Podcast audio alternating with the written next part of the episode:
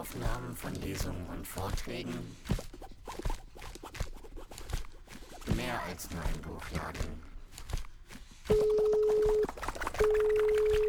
Buchladen Schwarze Risse, hallo? Ja, auch von meiner Seite, guten Abend, schön, dass ihr da seid. Ähm, ja, ich bin von der Showfix-Initiative Berlin und werde kurz die Gruppe erstmal vorstellen, dann das Buch und dann werden Vincent und ich unsere Beiträge jeweils kurz einleiten und dann uns darüber unterhalten. Die Showfix-Initiative Berlin gibt es seit 1997. Es ist eine Gruppe von sich als undogmatischen Marxistinnen verstehenden Linken, die auch sehr verschiedene politische Hintergründe haben und die sich Ende der 90er Jahre zusammengetan haben aufgrund der desolaten Zustandes des Kommunismus überhaupt, egal wie man zum Realsozialismus stand oder nicht, und auch der recht desolaten Situation der Linken und der radikalen Linken. Unsere Idee war, gemeinsam mit anderen Strömungen äh, im Prinzip eine neue linksradikale Theorie zu entwickeln, alte heretische Gedanken, die es in der Linken gegeben hat, die nie zum Tragen gekommen sind, wieder bekannt zu machen und dafür ein Veranstaltungsangebot. Einmal im Jahr haben wir eine Reihe konzipiert mit Themen, die wir als wichtig erachtet haben, die vielleicht nicht die alleraktuellsten immer schienen, aber wo wir doch dachten, das könnte dazu führen, dass wir die Gesellschaft besser verstehen und sie auch gemeinsam verändern können. Wir haben uns nicht als rein theoretische Gruppe verstanden, sondern unsere Theorie, unser Angebot an andere, gemeinsam Theorie zu entwickeln, auch als politische Praxis und auch als Möglichkeit, dies, was wir an Erkenntnis gewonnen haben, umzusetzen. Die Showfix-Initiative Berlin hat 14 Bücher publiziert, davon zwei Monographien. Die anderen sind im Prinzip, geben die Veranstaltungsreihen wieder. Die Themen waren kritische Theorie und Poststrukturalismus, fing sehr metamäßig an. Dann Faschismustheorien, Geschichte nach Auschwitz, Kunstwerk und Kritik, Klassen und Kämpfe, Utopie, Ökologie, Gespenstsubjekt. Ich glaube, das waren die meisten Themen. Drei Themen, davon die kreolischen Konstellationen, haben zwei Veranstaltungsreihen besetzt, weil wir der Ansicht waren, und das ist auch bei dem Buch der Fall, und bei diesen zwei Reihen, dass wir das Thema nicht genügend diskutiert haben, dass immer noch viel offen bleibt, dass wir vielleicht zumindest ein paar Fragen angerissen haben. Das Buch Kreolische Konstellation hat zum Ausgangspunkt, dass der Imperialismus sehr präsent ist und wir uns gefragt haben, ja, wo ist eigentlich der Anti-Imperialismus geblieben? Und das Buch entwickelt Vorschläge für ein heretisches, unterdrücktes Denken im Süden wie im Norden. Ein Denken, das vielleicht die Niederlagen und das Scheitern der antikolonialen Befreiung hätten abwenden können. Es sind acht Beiträge. Einer davon von Paul Zizek, der sich mit den neuen Formen des Imperialismus, der Auffächerung des Imperialismus befasst. Brigitte Studer schreibt über globalen Antikolonialismus und internationale Solidarität. Sie hat ein wunderschönes Buch zur Weltrevolution geschrieben. Der Beitrag geht um die Kommentaren mit dem Schwerpunkt auf ihrem Antikolonialismus. Maria Paula Meneses hat einen Artikel über Mosambik geschrieben, eigentlich auch sehr allgemein äh, über die Theorien der Befreiungsbewegung unter dem Oberbegriff Epistemologien des Südens. Stefan Vogt und Lutz Fiedler haben die Themen Antisemitismus und Kolonialismus und Rassismus versucht zu, gemeinsam zu vergleichen auf unterschiedliche Art. Stefan Vogt macht das mit dem deutschen Kolonialismus und Lutz Fiedler lässt Jean-Amery Franz Fanon lesen. Nora Sternfeld plädiert für einen situierten Universalismus Vincent Bababutilabo und Laura Frey haben über den Internationalismus von oben geschrieben und ich über Siela James, den schwarzen Jakobiner und kritischen Theoretiker des Panafrikanismus. Das Buch hat erwähnt auch Theorien, die ja vielleicht ein bisschen unverbunden sind, aber die trotzdem uns wichtig erschienen zu erwähnen. Und sie themat das Buch thematisiert auch das Scheitern der Metropolenlinken an der Verbindung marxistischer und internationalistischer Traditionen. Es thematisiert die imperiale Lebensweise, den Norden wie den Süden als sexistisch-rassistische Klassengesellschaften und auch ja, die Tatsache, die, die wir alle kennen, dass der Imperialismus nach wie vor Rohstoffe, Arbeitskräfte und Land ausbeutet, egal wie breit verfächert und verändert er sich haben mag. Die Fazitfrage von uns war schließlich, welche Konstellationen werden gebraucht, um eine in Identitäten gefangene Welt zu kreolisieren. Und der Kreolisieren, da haben sich sicher verschiedene gefragt, was soll das eigentlich sein, meinten wir, zugewiesene Plätze zu verlassen. Den Begriff haben wir aus der Karibik, nicht von Sila James, aber durchaus von der haitischen Revolution.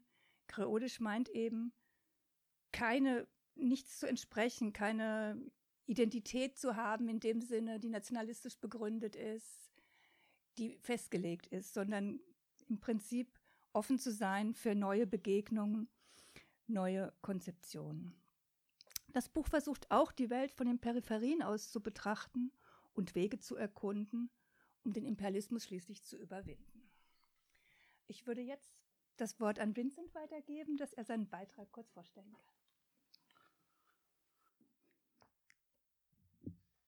Gib uns die Hand, das Haupt erhoben, gib uns die Hand, uns hilft kein Droben, gib uns die Hand und wir geloben, Black and White werden verändern die Welt. Das ist aus dem FDJ-Gesangsbuch äh, und ich habe ich hab ja Mus Musik studiert in Leipzig und war da mal in Archiven und habe mir viele so Musikschulbücher angeschaut aus der DDR und da findet man sehr viele solche Lieder wie Reich mir die Hand, mein schwarzer Bruder. Ja, ich freue mich auch, ähm, heute hier zu sein. Ich freue mich auch, dass wir uns so auf einer Bühne ganz öffentlich mal kennenlernen. ähm, genau, ich habe den Artikel Internationalismus von oben gemeinsam mit Laura Frei geschrieben. Ähm, die kann heute leider nicht hier sein. Allerdings ähm, wir haben uns quasi aus so zwei verschiedenen Richtungen dem Thema angenähert. Laura Frey ist Historikerin, ähm, sehr virtuos mit Archivmaterialien finden. Und ich ähm, komme so aus dem antirassistischen Organizing und kenne sehr viele Menschen, die irgendwie in der DDR sozialisiert äh, wurden. Ähm, ich selber nicht, ich bin Westberliner. Ähm, genau, wir haben, ich habe ein Interview, ein recht langes geführt und Laura eben Archivmaterialien äh, gesammelt und daraus ist dieser Artikel entstanden. Ich lese mal den ersten Absatz vor. Ich habe jetzt ein paar Absätze rausgesucht, die, glaube ich, ganz gut sind, um den Artikel ein bisschen zusammenzufassen und laber zwischendurch einfach noch ein bisschen. Im Jahre 1986 kursierte in der Deutschen Demokratischen Republik Sach im sachsen-anhaltinischen Staßfurt ein Dokument, das nur für den Dienstgebrauch vorgesehen war. In ihm sammelte der Direktor für Berufsausbildung Argumente von mosambikanischen SchülerInnen zur Kennzeichnung der ideologischen Position der Bevölkerung in der DDR.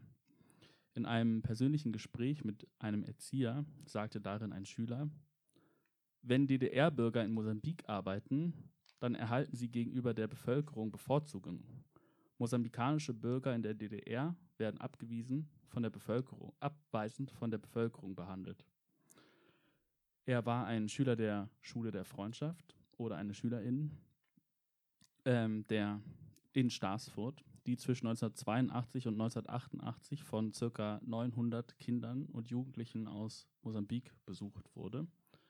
In derselben äh, Befragung zur ideologischen ne, und so weiter der DDR-Bevölkerung hat ein anderer Schüler oder Schülerin gesagt, lieber vorzeitig nach Mosambik zurück und dort gegen die Südafrikaner kämpfen, als hier in der DDR zu bleiben und auch zu kämpfen.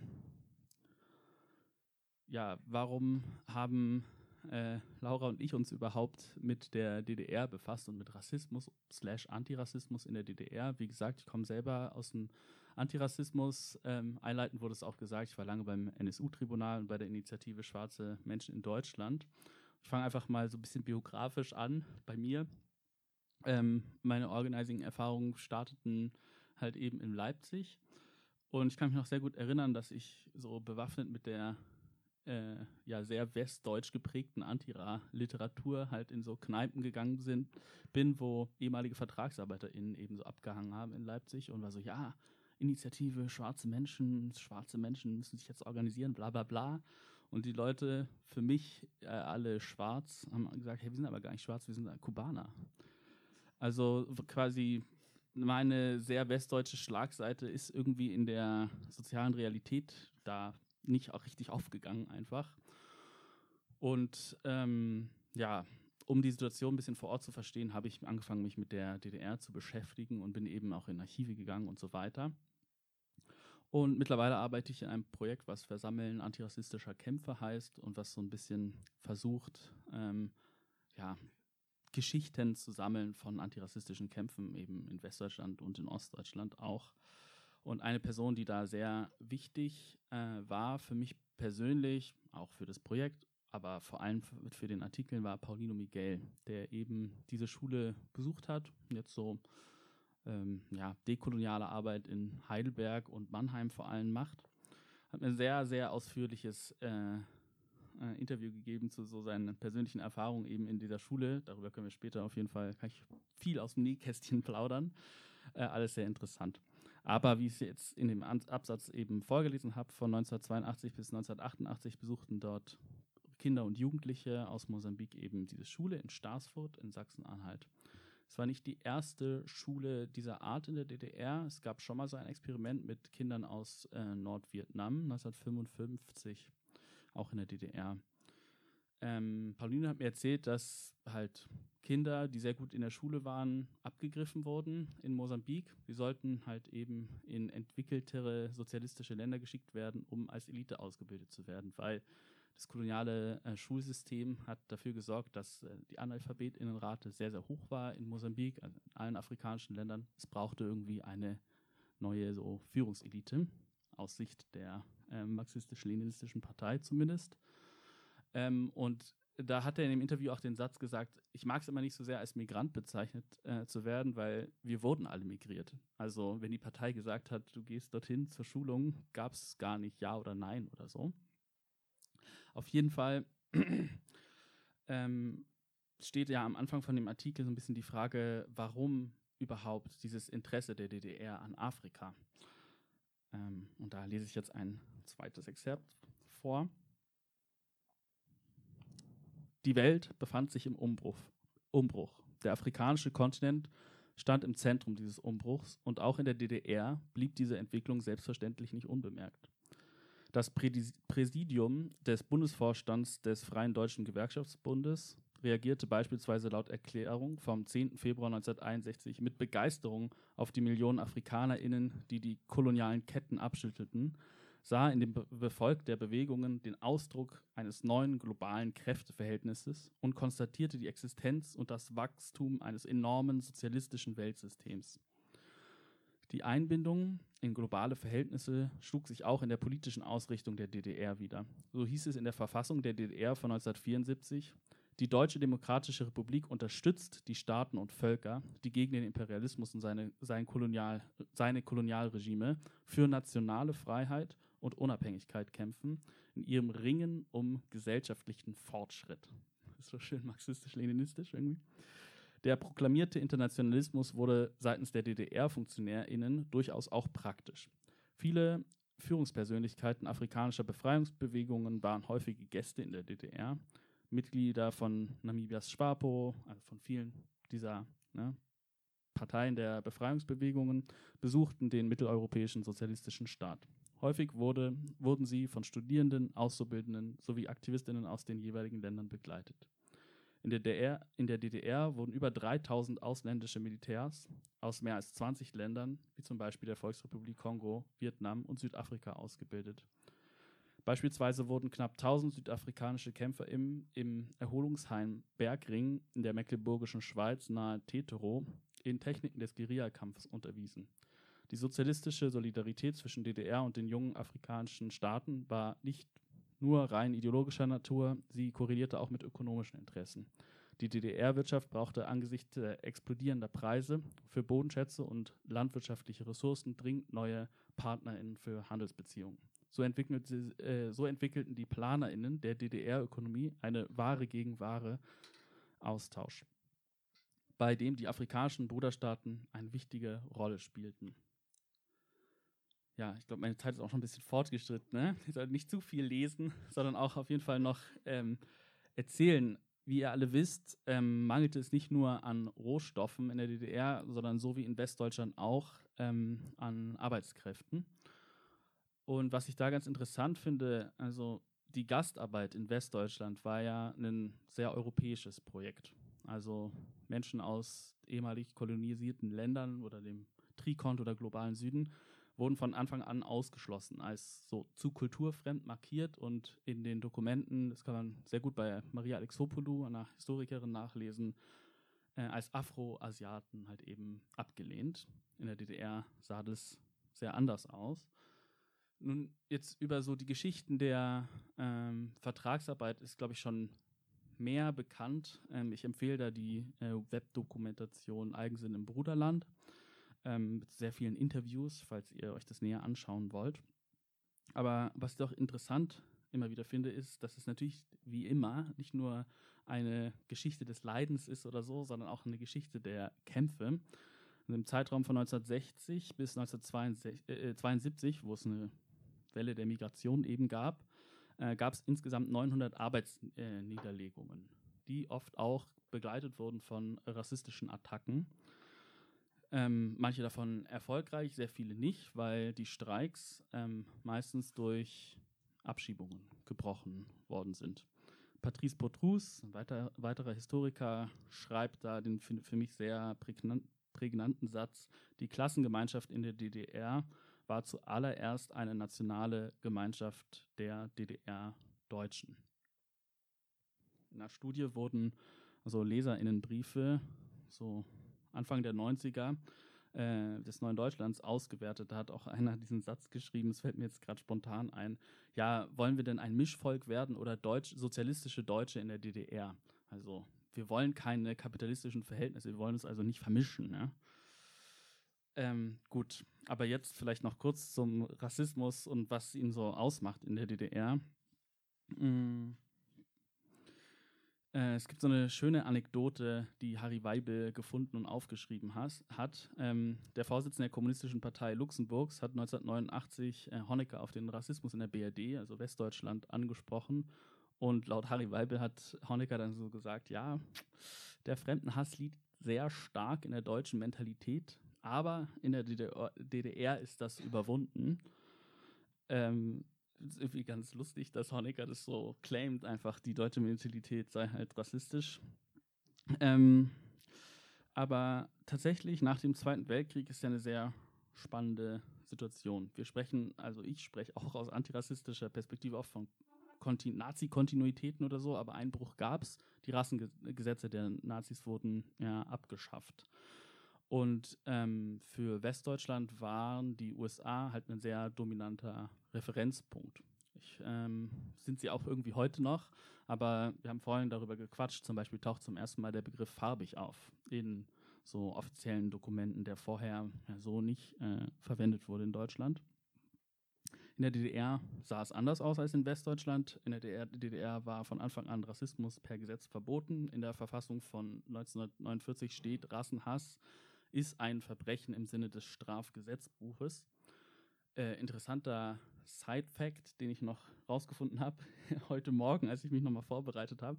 Schon in den 70ern hat die DDR auch den Völkermord an den Herero Naman anerkannt. Ähm, also ähm, offiziell war Rassismus verboten. Ich, ich habe, wie gesagt, sehr lange in Leipzig gewohnt. Es ist auch so im Stadtbild irgendwie präsent, dass es da eine starke Auseinandersetzung mit dem Kontinent gab. Ich habe lange in der Nähe von dem Lumumba-Denkmal äh, gewohnt. In Ostberlin gibt es ja die äh, Paul-Robson-Straße zum Beispiel.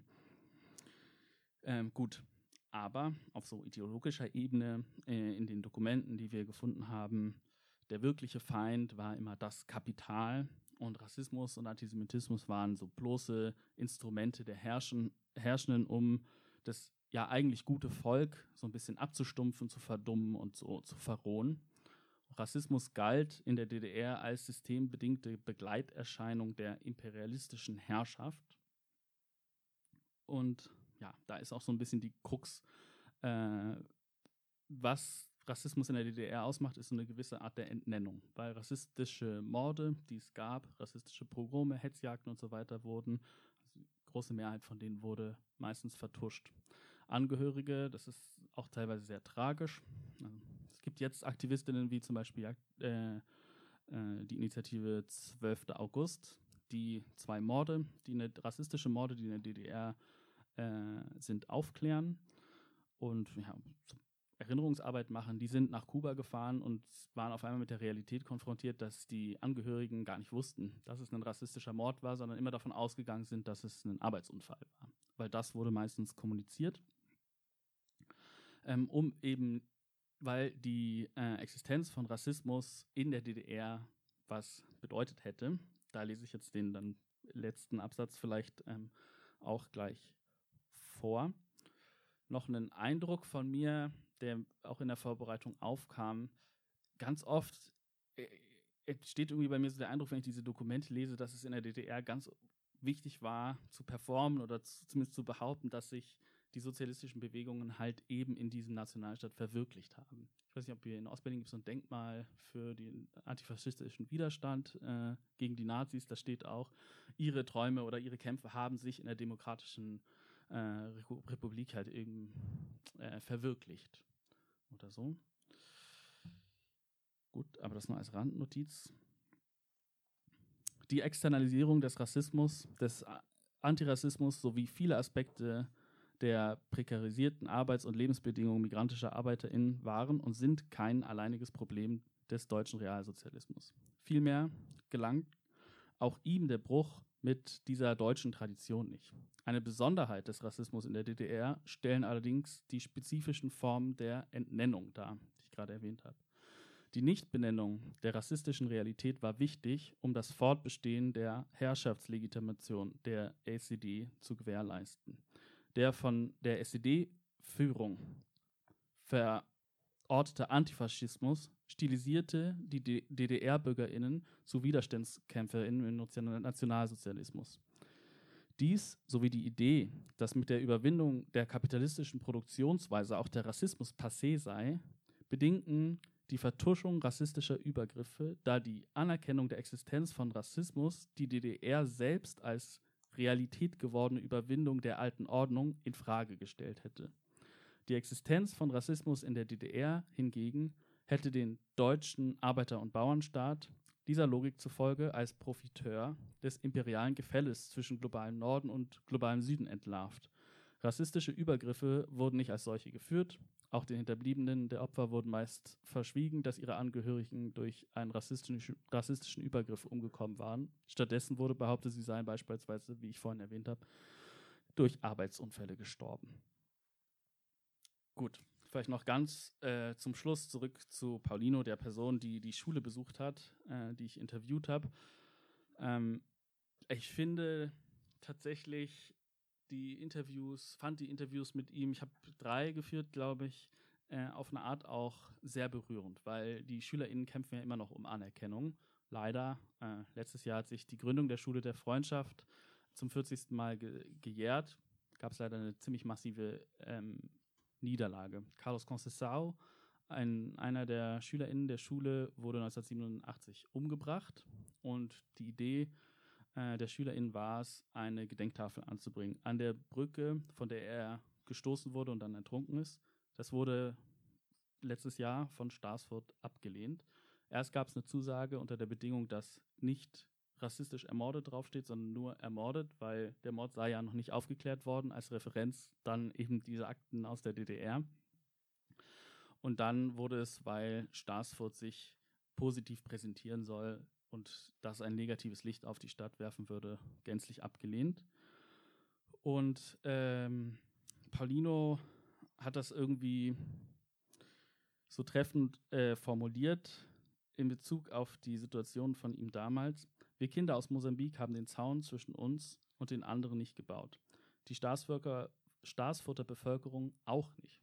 Das war die SED-Regierung mit ihrem Bruderstaat. Sie betrogen uns um unsere Kindheit und unsere Beziehungen zu den StaatsfutterInnen. Das möchten wir gerne nachholen. Der Plan der SchülerInnen ist nach wie vor, äh, immer noch Begegnungen zu schaffen, die, darauf kann ich später auch noch, noch mal eingehen, damals ausgeblieben sind. Um einen Internationalismus so zu gewährleisten, so würde ich es jetzt ausdrücken, der irgendwie so hinter der Messbarkeit ist. Also wirklich dieses, ne, Kinder wollen zusammen Fußball spielen oder äh, Liebesbeziehungen eingehen oder wie damals auch so randalieren und Scheiße bauen.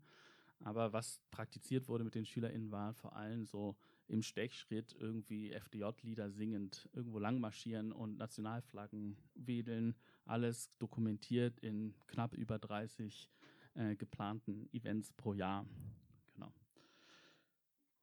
Soweit vielleicht erstmal. Ja, vielen Dank.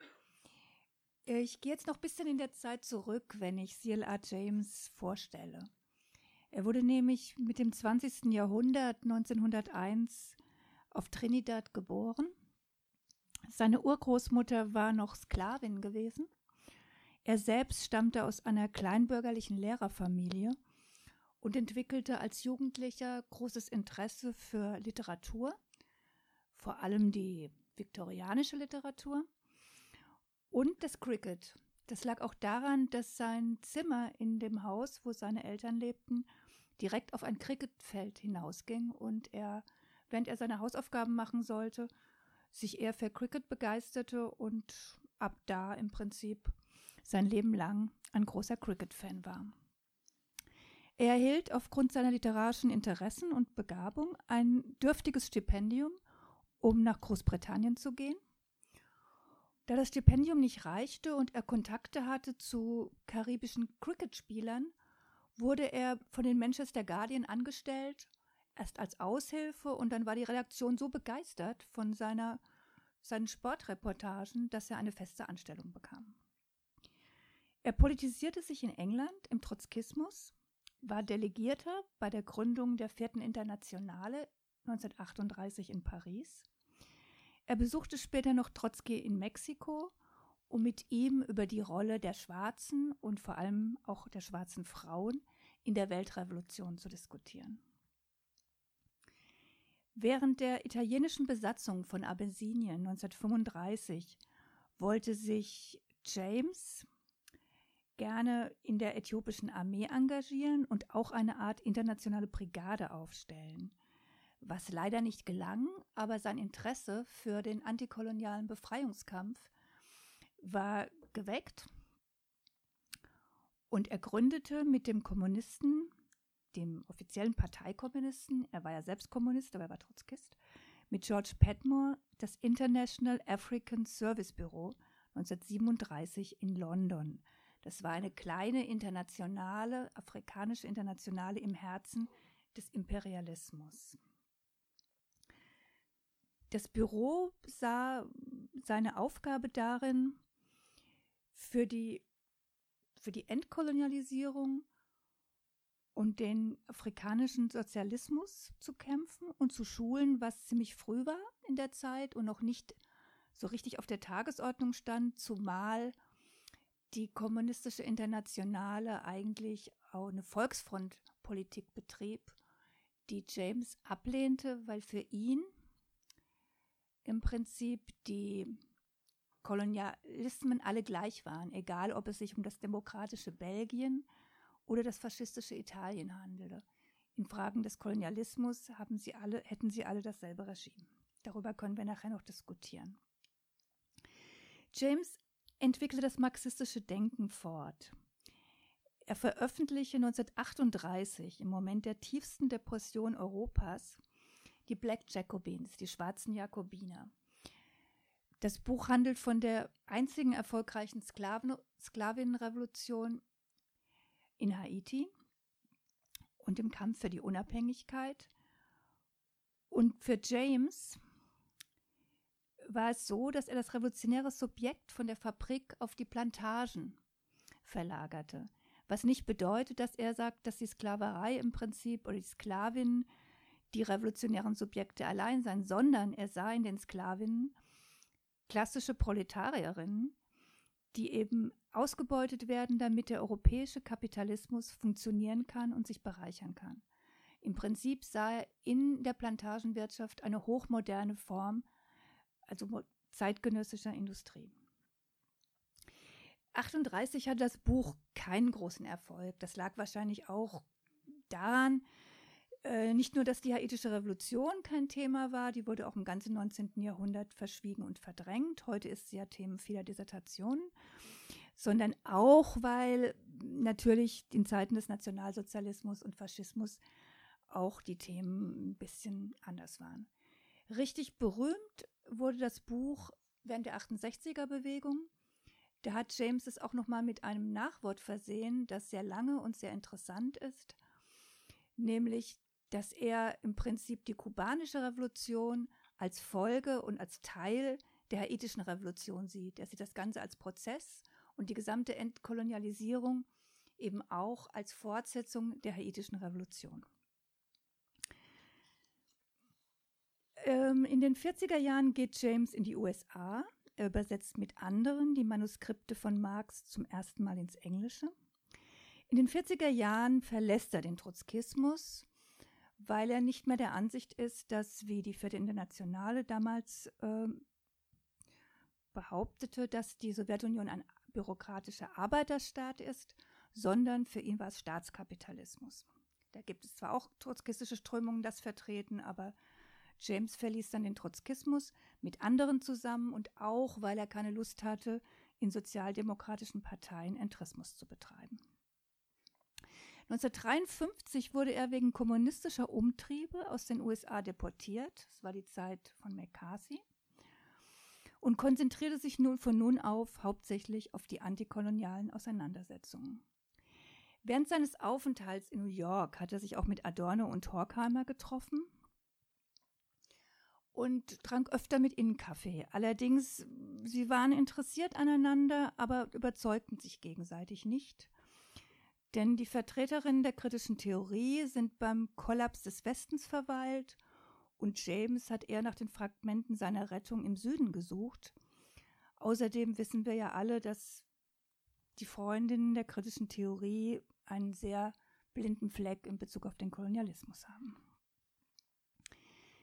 James befasste sich nun und kämpfte mit für die Unabhängigkeit Trinidads. Er war Sprecher der Westindischen Föderation.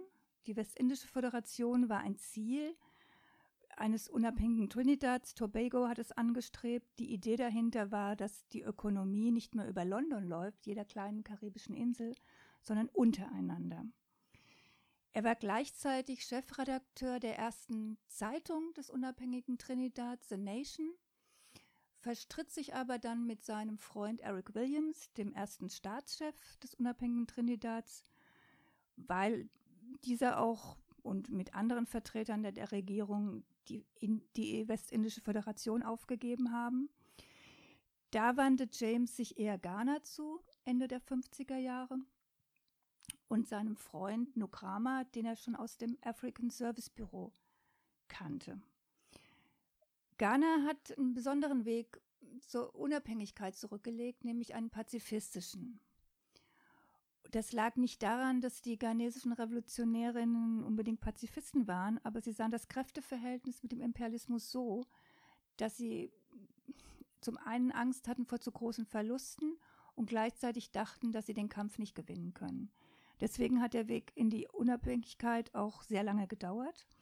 Und im Zuge dieses Kampfes um die Unabhängigkeit hat sich auch die, die Organisation um Nukrama im Prinzip bürokratisiert und der Umgang mit der Opposition war nicht das, was sich James unter demokratischem Sozialismus vorstellte. Er unterstützte dann auch die Unabhängigkeit von Tansania und einen weiteren Freund, den er auch aus dem African Service Bureau kennt, Julius Nyerere und war auf vielen panafrikanischen Kongressen, wo er sich auch für die sozialistischen Vereinigten Staaten Afrikas einsetzte. Es ging James nie um eine nationale Unabhängigkeit, sondern es ging ihm in der Karibik um die Föderation und eben um die Vereinigten Sozialistischen Staaten Afrikas. In Accra, der Hauptstadt Ghanas, sah er das neue Zentrum der Weltrevolution, das Moskau abgelöst hätte nach der schändlichen Auflösung der Komintern. Es gibt sehr, sehr schöne Literatur auch über Accra von Maurice Condé. Die hat den alternativen Literatur-Nobelpreis bekommen, wo sie diese Sommerschulungen in Accra beschreibt, nach der Unabhängigkeit, wo Che Guevara, Amil Amilcar Cabral vorbeikam und die Revo afrikanischen Revolutionärinnen geschult haben. Ja, ähm, diese diese Revolutionen in Ghana und Tansania sind gescheitert, auch in Trinidad. Die zwei anderen Revolutionen, die James auch aktiv unterstützt hat in Guyana mit der 1974 gegründeten Workers People's Alliance, wurden niedergeschlagen. Sein Freund und Genosse Walter Rodney, mit dem er viel zusammengearbeitet hat, wurde bereits 1980 ermordet. Genauso wurde Granada 1983 niedergeschlagen mit dem New, New Jubal Movement von Maurice Bishop. Auch da hat er teilgenommen, es mit beeinflusst und gestaltet. Für James haben Klassen- und Anerkennungskämpfe immer zusammengehört. Westliche Philosophie und afrikanische emanzipatorische Tradition. Er hat mit Herbert Marcuse, der ihn auch am meisten beeinflusst hat von der kritischen Theorie, mit ganzem Herzen die 68er-Bewegung unterstützt, die Black Panthers geschult und war so eigentlich der ideale revolutionäre Literat, den die 68er-Bewegung auch geschätzt hat. Er hat sich mit Carmichael angefreundet, der sich dann Touré nannte und hat sich aber dann hauptsächlich aus der aktiven Politik zurückgezogen und fängt mit 70 an, er hatte keinen akademischen Abschluss, noch an den verschiedenen Unis zu lehren in der Karibik, in Großbritannien, den USA und vor allem in Kanada. Er hat viele Studiengänge zu den Black Studies eröffnet und hat die Studierenden immer gewarnt vor dem Rückzug in Identitätspolitik und dagegen reklamiert, dass eigentlich die schwarze Befreiung darüber laufen würde, dass die Schwarzen ihren Anteil am, an den emanzipatorischen Bewegungen des Westens wie der amerikanischen Revolution, der französischen Revolution reklamieren müssen und sich als Teil der Gesellschaft sehen. Am Ende seines Lebens lebte er in London, in Brixton, wo er von sehr vielen Freundinnen und jungen Revolutionären besucht wurde. Die Freunde waren Stuart Hall, Alice Walkers, Carmichael Touré und andere. Ja, und er konnte halt erzählen von Revolutionen, die er erlebt hat, die andere vielleicht nur aus Büchern kannten. Er starb mit 89 Jahren und ja, war, hat sein im Prinzip ein recht konsequentes Leben geführt, ist sich seinen früheren Ansichten immer treu ge geblieben und ich werde noch ein Zitat lesen, das ganz gut seine Position zusammenfasst. Über den Rest werden wir dann diskutieren und am besten ihr lest das selbst, das ist ja immer am interessantesten. Wir haben das Schlamassel, in dem wir leben, nicht gewählt, aber wir können bestimmen, wie wir da wieder rauskommen.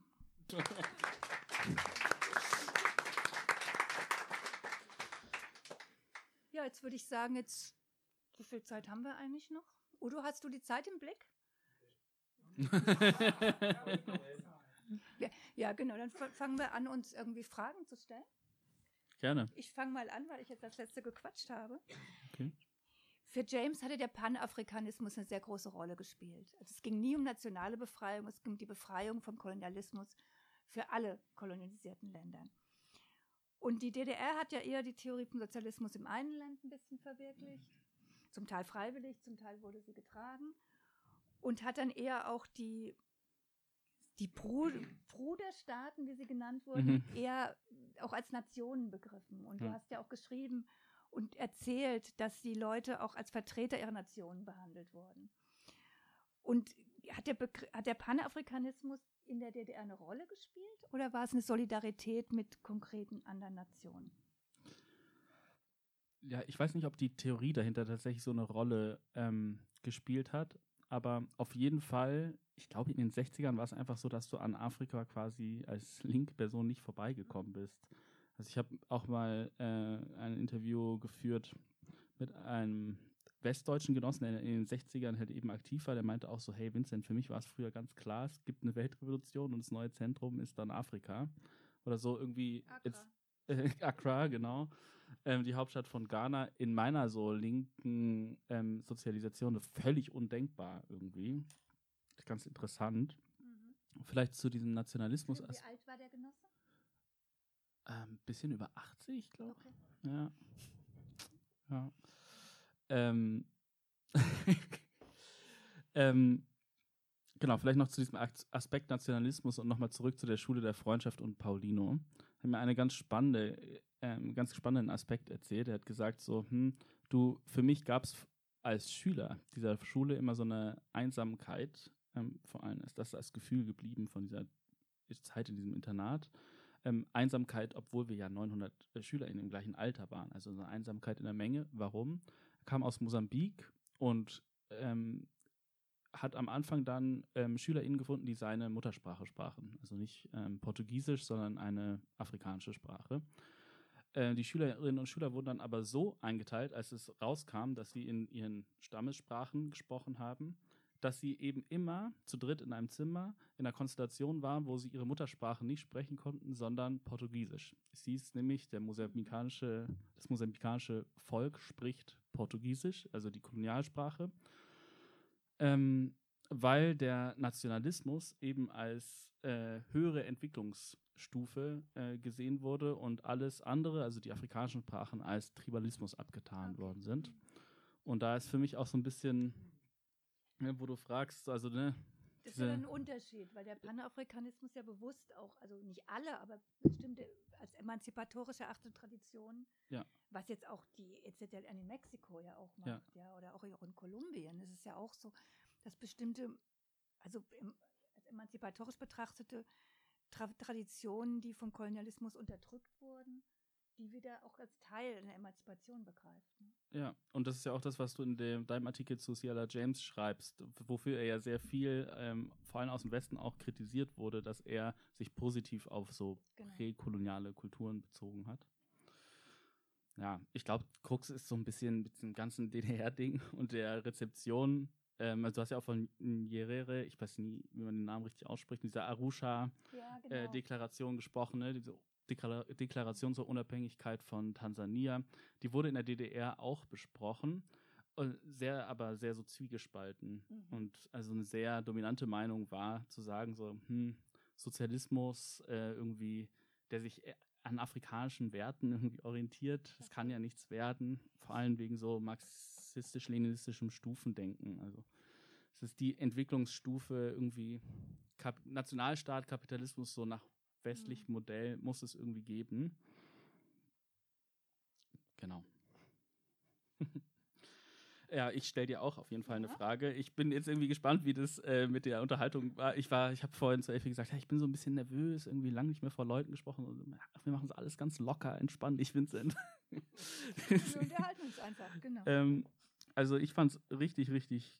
Irgendwie kam dein Artikel für mich in einem äh, sehr äh, guten Moment. Einfach vor allem nochmal dieser Aspekt, ne? Wenn in so einer Welt, in der, ich habe ja erzählt, antirassistisches Organizing, wo man sich so in Identitäten gefangen fühlt oder so. Und du schreibst auch in deinem Artikel, dass er immer gesagt hat, so der Befreiungsbewegungen der Sklaven ging es nie um irgendwie einen Kampf schwarz gegen weiß, sondern um ein anderes Verhältnis Afrika, Europa, Europa, Amerikas.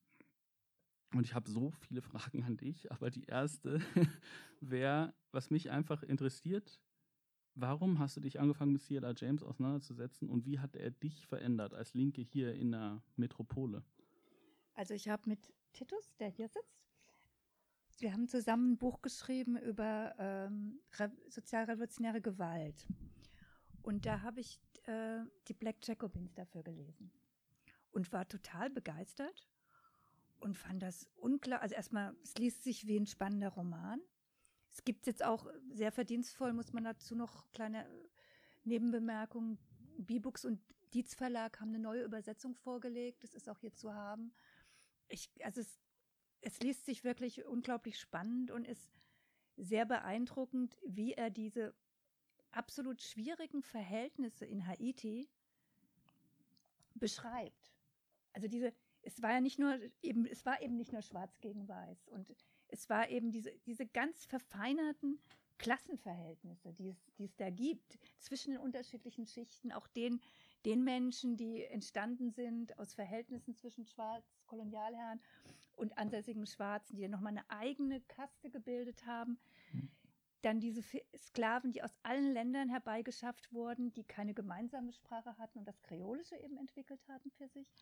Also diese ganzen Dinge haben, haben mich extrem beeindruckt und mhm. haben auch, ich betrachte mich natürlich als undogmatische Marxistin, aber durchaus auch Marxistin und fand die Art und Weise, wie er das mit der, das, äh, also genau wie du auch sagst, ja, in einer Zeit, wo Identitäten sehr wichtig sind und wo es auch in Frankreich gibt es eine Bewegung, Les Esclaves de la République, die Sklavinnen der Republik, wo halt sich zurückbezogen wird auf die Sklaverei, aber die nicht gesehen würde als Teil einer modernen Produktionsweise. Hm. Das hat mich sehr beeindruckt. Und was natürlich sehr lustig war, äh, dass ich nicht wusste, dass R. James im Prinzip einen ähnlichen politischen Hintergrund habe wie ich, weil ich aus dem Trotzkismus komme mhm. und auch lange Mitglied in der Internationale war. Und dachte, ach, das ist ja interessant, dass wir auch so tollen Genossen hatten. und äh, das war nochmal, also sag ich mal, eine kuriose Variante. Und dann habe ich angefangen, nachdem wir unser gemeinsames Projekt fertiggestellt haben, Titus und ich, äh, mich weiter mit James zu befassen. Das wollte ich, wollte ich mehr wissen. Ich wollte auch wissen, was er sonst gemacht hat. Und es ist unglaublich schwierig, die anderen Publikationen von James zu bekommen. Ich habe zum Teil die aus dem Antiquariat in Barcelona, aus einem Antiquariat in irgendeiner Kleinstadt in den USA. Es gibt es fast nur noch antiquarisch, was ein großer Jammer ist, weil er sehr viel interessante Bücher geschrieben hat. Also zum Panafrikanismus, zur Revolution in Ghana, er hat das erste Buch geschrieben, im Prinzip ein Vorgänger von Brigitte Studers äh, Kominternbuch, das, das erste kritische Buch zur Komintern in den 40er Jahren. Damals noch aus einer trotzkistischen Sicht, dass der Stalinismus im Prinzip daran schuld ist, dass die Weltrevolution gescheitert ist, mhm. nach der russischen Revolution. Und es gab so Gemeinsamkeiten, also meine eigenen Traditionen, was James dann auch mal ganz anders beleuchtet hat. Und das war für mich so, wo ich dachte, das ist jemand, von dem kann ich sehr viel lernen und auch sehr viel erfahren. Und sein Blick über die afrikanischen Revolutionen erlaubt mir vielleicht, diese besser zu verstehen, als jemand, der nicht marxistisch sie beschreibt. Mhm. Das also war für mich ein leichterer Zugang. Mhm. Und ähm, also ich weiß nicht, wer von euch sich für Cricket interessiert. Wahrscheinlich niemand. Ich habe mich auch nicht für Cricket interessiert. Ich habe mir ein bisschen die Regeln angeguckt, weil er eins seiner schönsten Bücher heißt Beyond the Boundaries. Und das, da kommen natürlich auch die Cricket-Regeln und das Spiel vor. Aber im Prinzip, was das Schöne an diesem Buch ist, ist, dass er die, also die, die Befreiung der Karibik zur Unabhängigkeit über das Cricket beschreibt. Und das ist mhm. zum Teil so lustig. Die Klassenkämpfer innerhalb, wie dann die Trainer aufgestellt werden, wieso mhm. es immer ein weißer Trainer sein muss. Und äh, also diese ganzen Geschichten und wie auch dann die, die karibischen Spieler von England eingekauft werden. Mhm. Und aber die natürlich dann auch wieder rassistisch behandelt werden. Und, und diese ganzen Sachen, das sind, also das kann ich wirklich nur empfehlen. Es, es war ein großer Genuss für jemand, die keine Ahnung hat und sich für Cricket an den Scheißdreck interessiert. Mhm. Ich war mal auf Kuba und äh, das, das Baseball ja sehr beliebt und genau. wir haben so alle gemeinsam Baseball geschaut und irgendwie so stand so ein Typ rum mit so einem Ball in der Hand und hat ganz lange den anderen Typen mit dem Schläger angeguckt und den Ball dann so sanft an die Seite gerollt und neben mir sind alle so aufgesprungen und so ah! und ich war so Gott ist das langweilig was habt ihr nur ähm, aber ja ich musste gerade irgendwie an diesen Comedian Trevor Noah denken. Ja. Ich mag den jetzt nicht mega krass, aber der hat diesen einen guten Sketch, wo du Cricket und die weißen Trainer beschreibst über, äh, der heißt Afrika hat, hat die Weltmeisterschaft gewonnen, als Frankreich die Weltmeisterschaft mhm. gewonnen hat, weil Frankreich ja fast ausschließlich schwarze Spieler genau. hatte und die, dann hat er irgendwie sich eine Rüge eingeholt vom äh, französischen Botschafter, der gesagt hat, diese sind keine Afrikaner, das sind Franzosen, weil warum auch immer halt und also komplett negiert, dass es Kolonialismus und so weiter gab. Aber das, was äh, du da gerade, worauf du kurz eingegangen bist, also dass es eher darum geht, so die Rolle auch in den westlichen Befreiungsbewegungen zu claimen und so weiter. In dem Artikel beschreibst du ja auch, dass er Haitis Scheitern nach der Revolution so ein bisschen äh, damit begründet, dass es eine politisch gewollte Trennung von Europa gab. Und das finde ich irgendwie ganz spannend, weil ich habe, also vielleicht ist meine Analyse noch nicht so tiefgehend war oder so, diese afrikanischen Befreiungsbewegungen oft als so Bewegungen, wo es äh, kennengelernt, wo es vor allem um Sezession ging, also Unabhängigkeit. Und auch jetzt noch ist es wirklich äh, die dominante Erzählung über äh, afrikanische Befreiungsbewegungen, Unabhängigkeit. Aber wenn ich das richtig verstanden habe, dann schlägt CLR James ja was anderes vor. Also er schlägt schon eine ökonomische Unabhängigkeit vor, aber eben keine nationale Unabhängigkeit, sondern eben die Vereinigten Sozialistischen Staaten Afrikas zum einen oder die, äh, die Westindies-Föderation weil seine These ist zum, zum einen also mit Haiti, das war, weil er die haitische Revolution zum einen als eigenständige, aber auch als Teil der französischen Revolution und als ihre radikalste Form betrachtet. Und eigentlich hat er gesagt, hat die haitische Revolution, die französische Revolution weitergeführt und radikalisiert und eher am Sozialismus näher gebracht auch.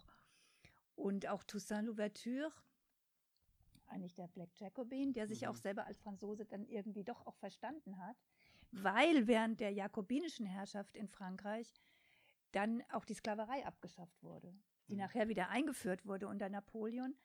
Aber im Prinzip, also dieser Anteil an dem und den anderen, und James These ist halt auch die, dass die anderen Revolutionen, die ähm, in Europa dann stattgefunden haben, dass im Prinzip die Schwarzen auch immer eine Rolle hätten drin spielen müssen, genau wie in der französischen. Mhm. Und dass diese Gemeinsamkeit, also er ist ja immer davon ausgegangen von der Weltrevolution. Genau wie dein Genosse, den du vorhin zitiert hast. Mhm. und von daher ist ja klar, dass man die Welt immer im Griff haben muss und dass du dich nicht einfach nicht mal als afrikanischer Kontinent abspalten kannst, mhm. sondern dass du eher die Stärke daraus gewinnst, indem du das Miteinander schaffst, als gegeneinander. Oder zum Beispiel die KP der USA wollten ja auch einen eigenen Bundesstaat für die Schwarzen. Mhm. Black Belt. Oder Black Belt, ja. genau. Und James fand das den totalen Schwachsinn und hat ja. gesagt, wir brauchen Bürgerrechte, wir sind gleichberechtigt, wir wollen nicht in ein Ghetto gesperrt werden. Mhm. Ja. Und äh, das war so die Idee, die dahinter steht. Mhm.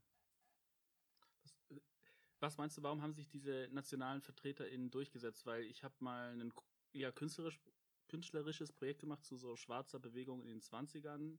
Da gab es so eine Liga zur Verteidigung der N-Wort-Rasse, die waren die Kommentaren angebunden und in den frühen genau. 30ern so eine ganz große äh, Konferenz in Hamburg, International Trade Union Committee for Negro Workers oder so hieß es. Und da fand ich es auch so spannend in den Archivmaterialien, dass eine echt ganz schön, also nicht zu leugnende äh, Menge von Schwarzen gesa nicht gesagt hat, wir wollen die Unabhängigkeit, sondern äh, der kommunistische schwarze Kampf sei es eher, die in den deutschen Kolonien halt für gleiche Rechte einzustehen und einfach dafür zu sorgen, dass Deutschland halt die Industrie so exportiert und dass äh, mhm. Bewegungsfreiheit gibt zwischen den Ländern und wieso haben sich, warum hat sich die nationale Fraktion durchgesetzt? Naja, sie hat sich ja auch in der kommunistischen Strömung durchgesetzt. Ich ja. glaube, das hängt damit zusammen. Ja. Und 43 wurde ja die Kommentaren aufgelöst. Ne? Mhm. Und es war vorher ja schon so, dass eigentlich ab 24 und dann weitergehender Sozialismus in einem Land, also das gar nicht mehr beabsichtigt wurde, was ja die ursprüngliche Idee der russischen Revolution war, der auch äh, James bis am Lebensende treu blieb, eben die Weltrevolution. Mhm. Und dann wurde halt gesagt, nee, also es ist gut, wenn es Volksdemokratien gibt, es ist gut, wenn es auch bürgerliche Nationen gibt, die uns nicht feindlich gesonnen sind, aber man muss nicht überall oder man, sie wurde so oft genug verraten, wie in Griechenland. Das wurde, wurde im Spanischen Bürgerkrieg, hat die KP ja auch eine so miese Rolle gespielt. Mhm. Dass im Prinzip dieser Mainstream-Kommunismus, der dann gewonnen hat, die nationale Karte gespielt hat. Mhm. Und das natürlich dann auch einen Einfluss hatte, weil die natürlich ganz andere Mittel hatten als irgendwie heretische Kommunistinnen wie James, ja. Mhm. Der zwar mal da wichtig war und eine gewisse Rolle gespielt hat, aber der hat natürlich niemand ausbilden können.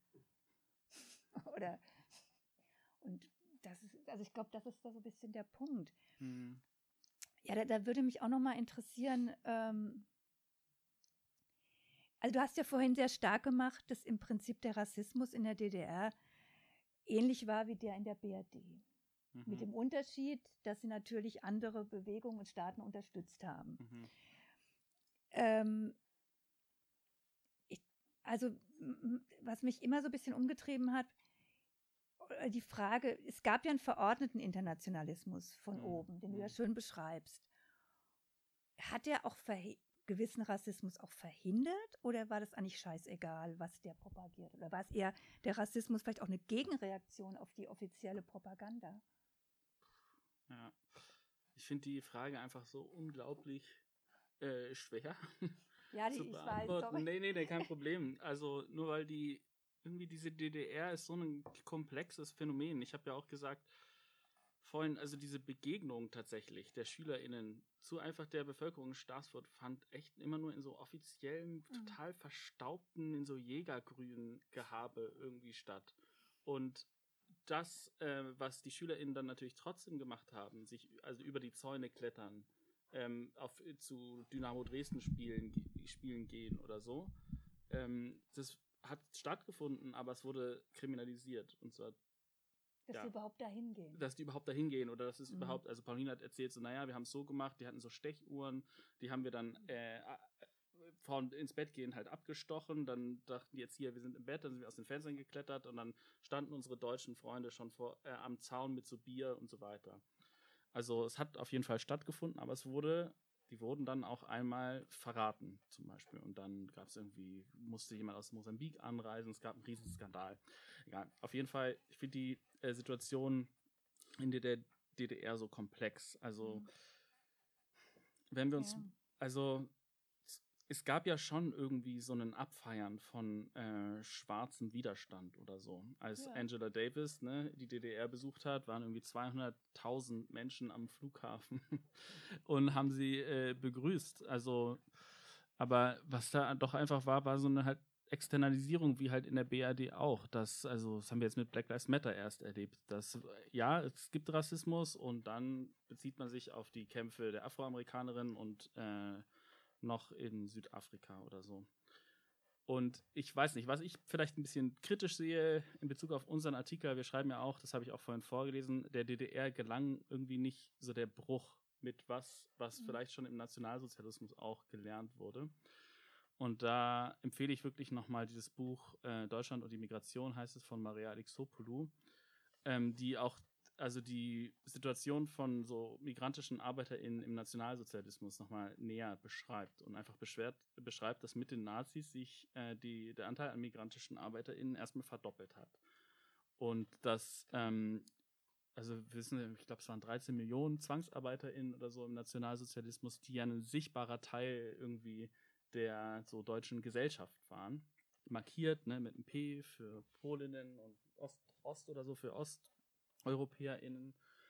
Ähm, und was sie da ganz cool beschreibt, ist, dass es einfach, dass die Bevölkerung sich damals auch schon so irgendwie pikiert gezeigt hat. Vor allem in Bezug auf die Italiener. Weil Anwerbeabkommen gab es irgendwie schon 1938, äh, schreibt sie, weil Arbeitskräfte gefehlt haben. Und dann haben die Nazis so Schulungen gemacht zur Kriegswichtigkeit ausländischer Zwangsarbeiter oder so hießen die, weil die Bevölkerung halt so äh, brutal war äh, den ZwangsarbeiterInnen gegenüber. Aber Die Total. Italiener waren, waren, die, waren noch keine Zwangsarbeit, die waren noch Bündnis. Bündnis Genau, die sind, äh, äh, diese Anwerbeabkommen waren zwischen zwei faschistischen Staaten quasi.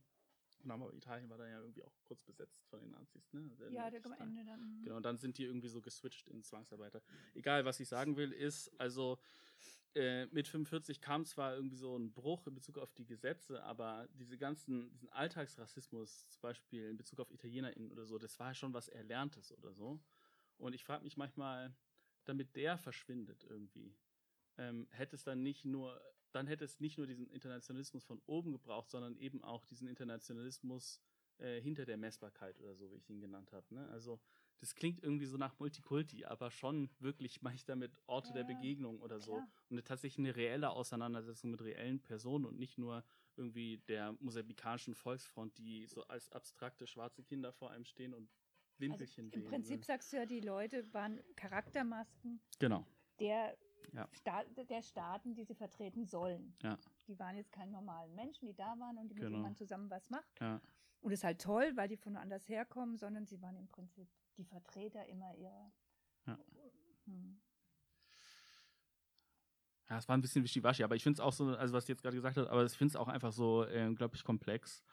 Ähm, ich habe noch eine letzte Frage vielleicht an dich ja? zu CLA James. Ähm, äh, ich habe es ja vorhin besprochen, ne? Also du, du hast es auch nochmal erwähnt, also wir leben ja in einer Zeit, die einfach sehr identitär irgendwie ist und die Kategorien kommen, haben irgendwie immer eine Auseinandersetzung und auch im Aktivismus so fest vor und es nervt.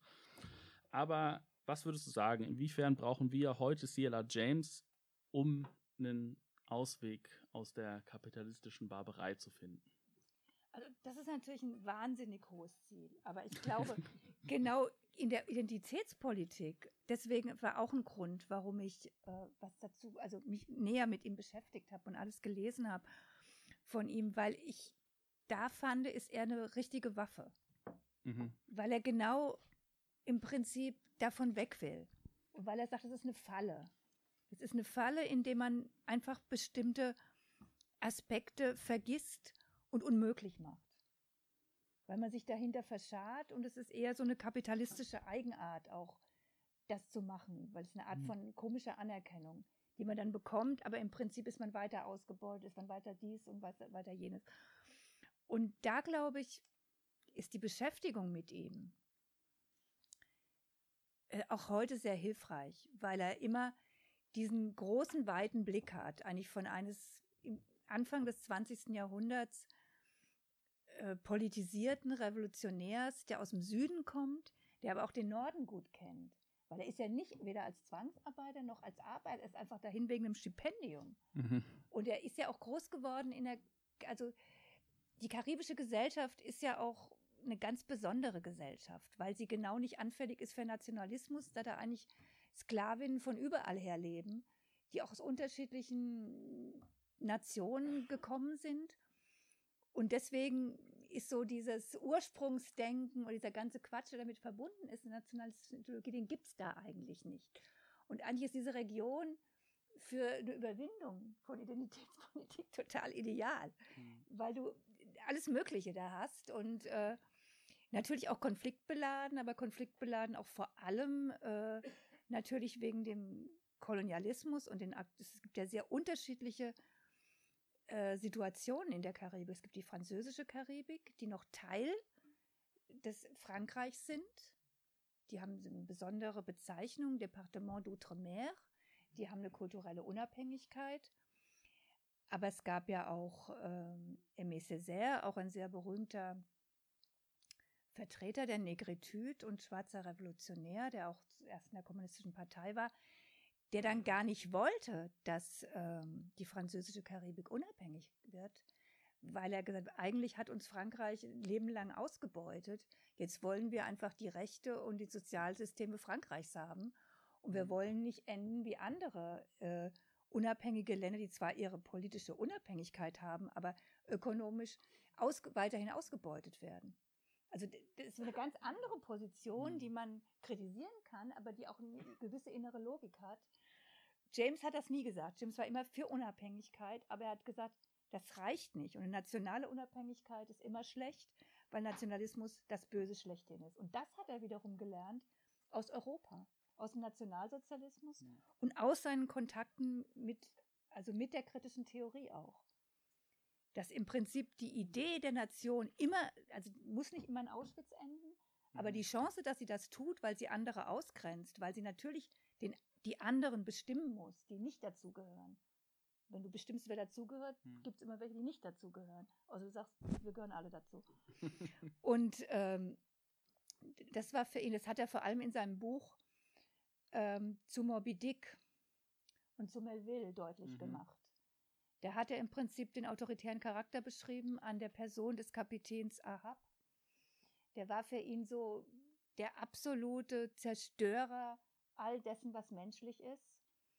Und der eigentlich auch gar nichts anderes aufbauen wollte, sondern nur was kaputt machen wollte. Und das hat er auch in der Zeit geschrieben, wo es ihm sehr schlecht ging. Da war er, sollte er deportiert werden aus den USA und war, auf, aus, äh, war da auf, wie heißt dieses James Island oder da wo du vor, vor New Mhm. York, ne? Ja, ja. Vor der, also Bli- Blick auf die Freiheitsstatue, hockst du da in so einem Art Kn- Abschiebeknast und dann hatte er noch Magenprobleme und dann hat er das Buch geschrieben.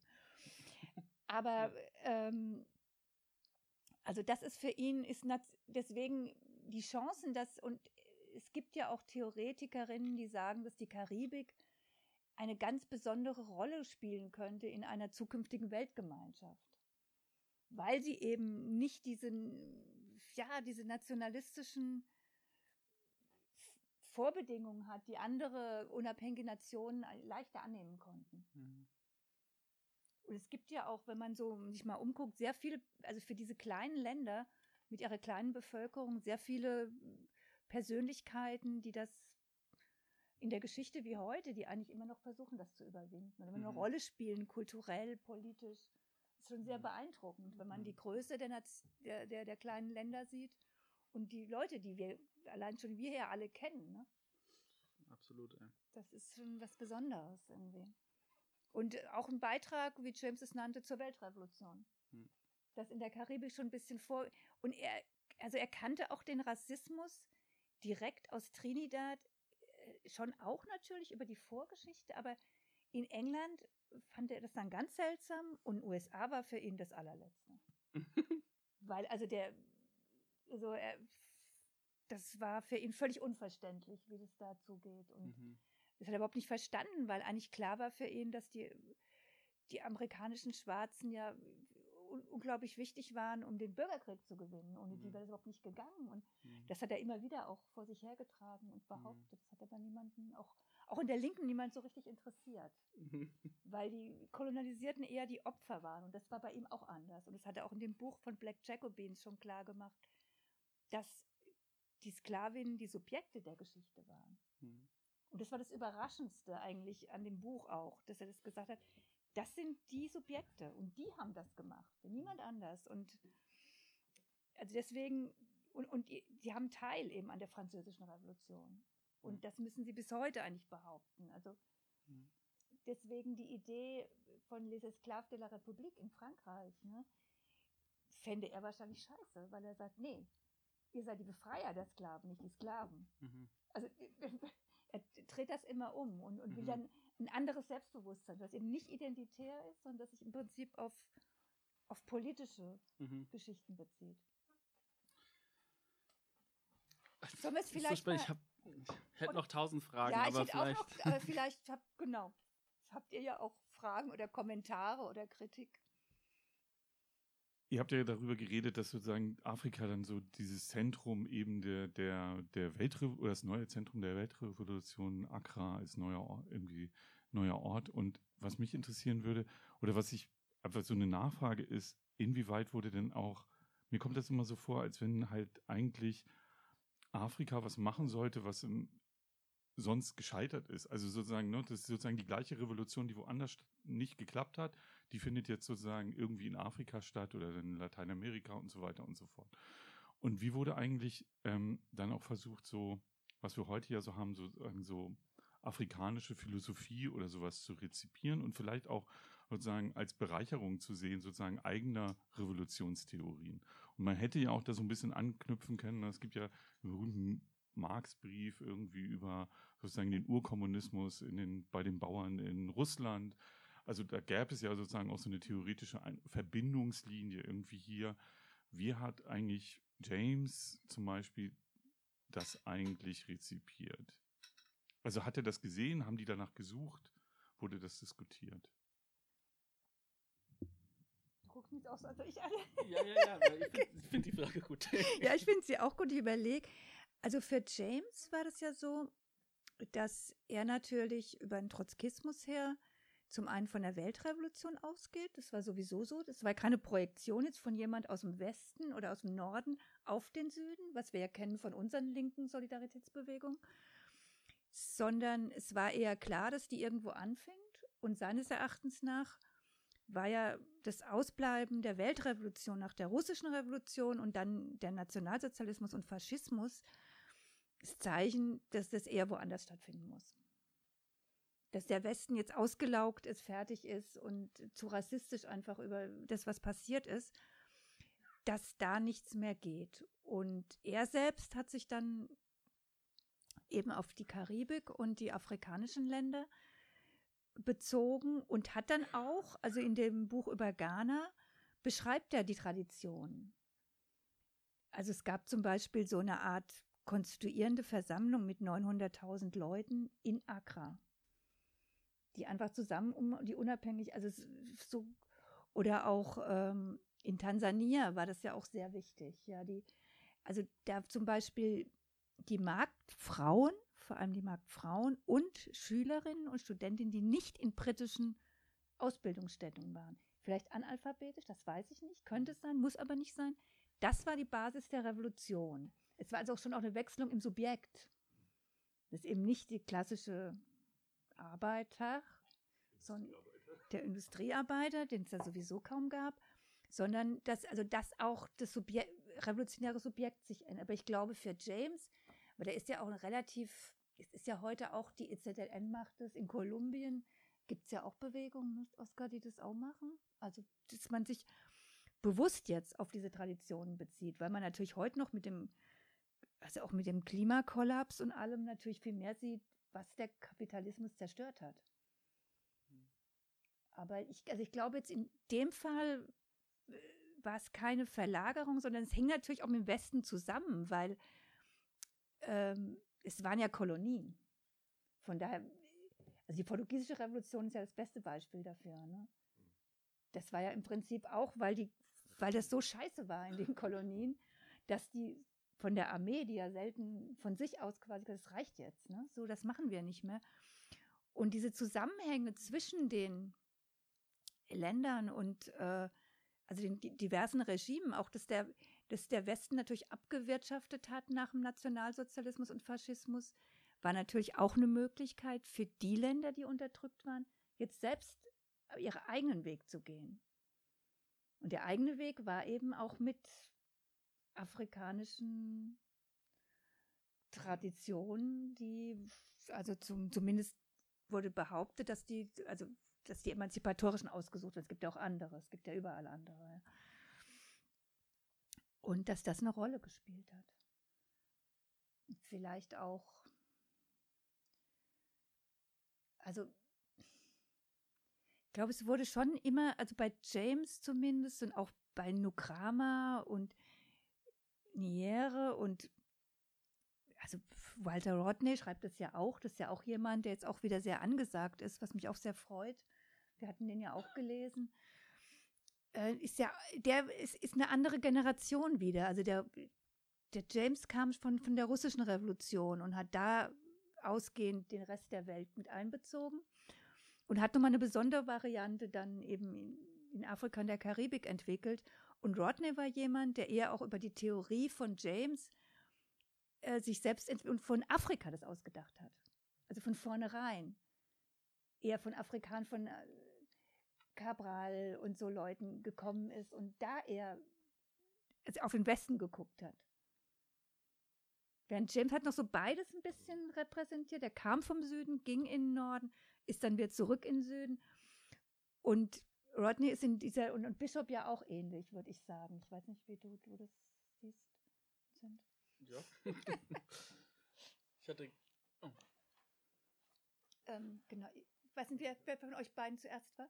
Ich war 85 in Simbabwe und war da äh, vier Monate und Stichwort Mosambik, war auch mal mit einem Bein in Mosambik, wo ich eine Bergtour gemacht habe, aber hat der James, und wir sind die Theoretiker, erstmal danke für den Vortrag, gar nicht so bekannt, haben die auch was zu der aktuellen äh, äh Befreiungsbewegung in Mosambik äh, gesagt und in Simbabwe, weil das sind ja ziemlich, äh, und ich weiß nicht, welche, da blicke ich zu wenig durch, welche äh, äh Rolle da Noere spielt in, im, im Befreiungskampf in Zimbabwe und wo es jetzt geändert ist.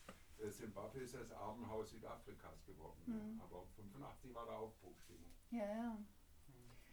Also ich weiß nicht, dass, ob James da irgendwas zu Zimbabwe oder ein Beitrag in dem Buch spricht davon von Mosambik von der Paula Meneses.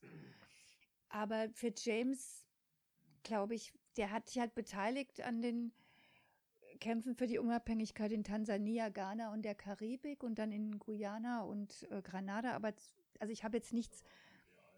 Ja, der war dann schon sehr alt, aber gut, er hat ja noch bis zum Ende eigentlich relativ fit irgendwie Zeug gemacht. Aber ich habe nichts von ihm gelesen und ich habe eigentlich alles von ihm gelesen, wo er sich dazu geäußert hat. Er hat sich, wenn dann, wenn nicht zu den Ländern, die ich jetzt erwähnt habe, eher allgemein zu Afrika geäußert und der Karibik. Ja, nochmal vielen Dank überhaupt ähm, das für die beiden Vorträge. Das ist, glaube ich, noch nicht so ganz gekommen. Ich habe nur eine kurze Frage. Ähm, weißt du eigentlich, ob die Zapatisten in Chiapas sich mit äh, James auseinandergesetzt haben? Das würde ja naheliegen, nicht?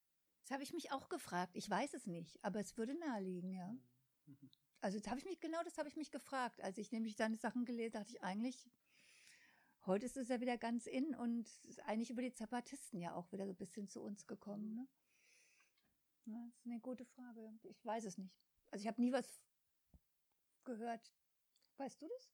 das ja, hat er denn überhaupt ähm, auch in äh, Lateinamerika äh, ist er da gewesen? Nee, aber er hatte natürlich über, ähm, also Karibik ist ja so ein bisschen quasi, grenzt ja, ja so ein bisschen an Latein, ist ja ein bisschen, und er hatte natürlich mit Cabral zu tun und mit, mit, mit, mit, also Kuba zu Kuba, er war in Kuba, stimmt.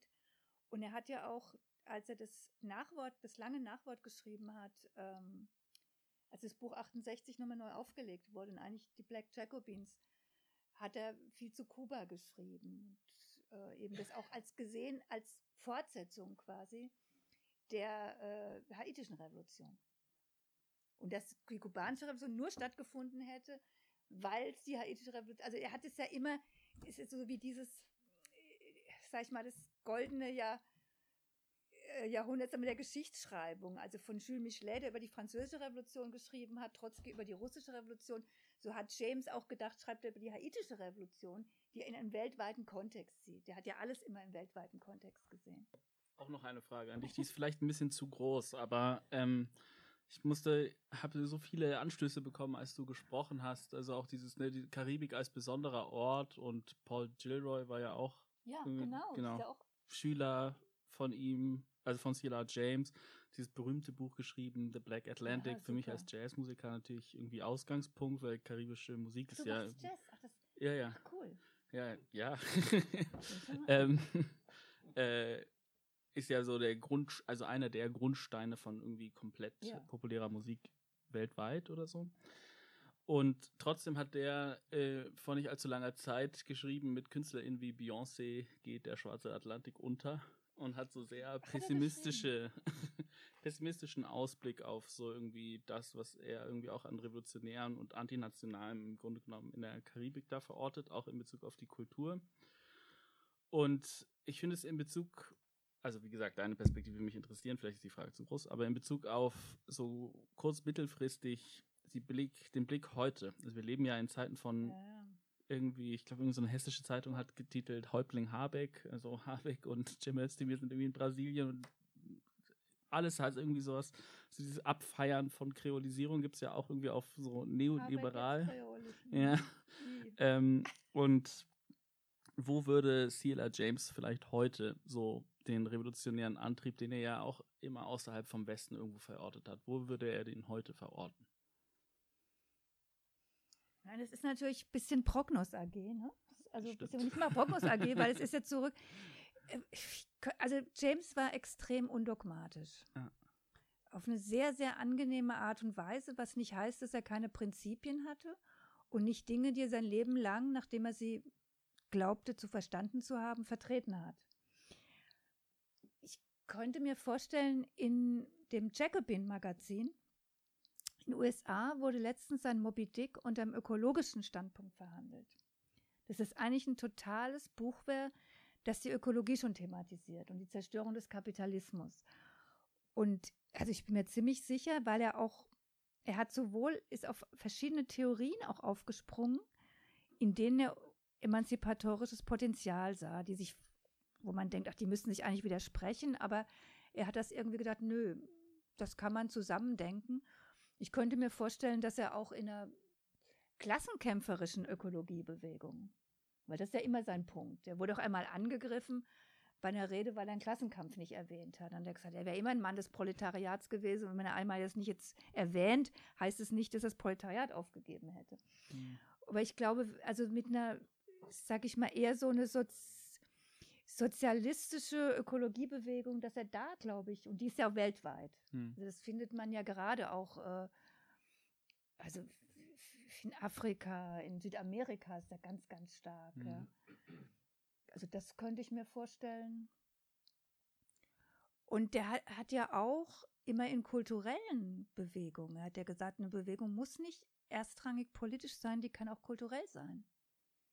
Es kann auch einfach, also er hat zum Beispiel, da war er ja auch, auch völlig anders drauf als Adorno, was die Kulturindustrie angeht. Er fand die Kulturindustrie super. Nicht, weil er das immer gut fand, aber er hat gesagt, es ist Ausdruck einfach dessen, was, also das, das wäre ein, das Genie der unteren Klassen, das sich nicht ausleben kann in besseren, sieht man in der Kulturindustrie. Und er hat zum Beispiel James Cagney, den kennt ihr vielleicht, diesen amerikanischen Schauspieler, der mal Bösewichte spielt. In dem sah er die Revanche gegen den Börsenkrach 29. also solche heißen Thesen.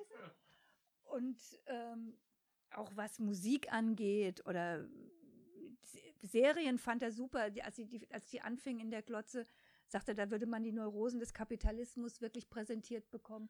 Er hat sich für all das sehr interessiert und hat auch gesagt, eine Bewegung kann auch, also zum Beispiel, was, es, was die Voodoo-Religion angeht, was eine große Rolle in der französischen Karibik vor allem spielt, er so eine Bewegung, aus der ist ja auch ein bisschen mh, die Antisklaverei-Bewegung entstanden auf Haiti. Mhm. Das könnte auch eine, also da war er völlig offen. Von Mhm. daher glaube ich, ist, muss man ein, einfach so mit ihm und was das Tolle ja auch an ihm war, dass er seine Prinzipien trotzdem nicht aufgegeben hat. Er hat ja nicht gesagt, ja, das Proletariat hat mich jetzt enttäuscht, das hat uns ja auch alle schon ein Leben lang. Deswegen ist, spielt das Proletariat überhaupt keine Rolle mehr. Er hat gesagt, doch, aber es ist viel größer als gedacht, es ist ganz anders und also ich glaube, diese Idee können wir mitnehmen. Also Mhm. das, das, das undogmatisch, aber gleichzeitig nicht, nicht, sich nicht aufgeben dabei, sich nicht im neoliberalen Diskurs verlieren, ja, der Mhm. ja auch sehr, sag ich mal, andockt und alles übernimmt, ja. Das könnte man vielleicht von ihm behalten oder bewahren. Oder könnte ich mir vorstellen, ja, dass, äh, dass er das heute wichtig oder gut fände. Danke. Wollen wir es vielleicht an der Stelle beenden? Ja, wenn nichts mehr kommt, so, ja. Jetzt soll ich es nochmal wiederholen, ne? Also wie lässt sich das Konzept der Kriolisierung heute auf Alltagsfragen in Bezug auf die Kämpfe ähm, operationalisieren oder anwenden? Naja, ich finde, was Vincent vorhin gesagt hat, einfach, was jetzt passiert in Straßfurt.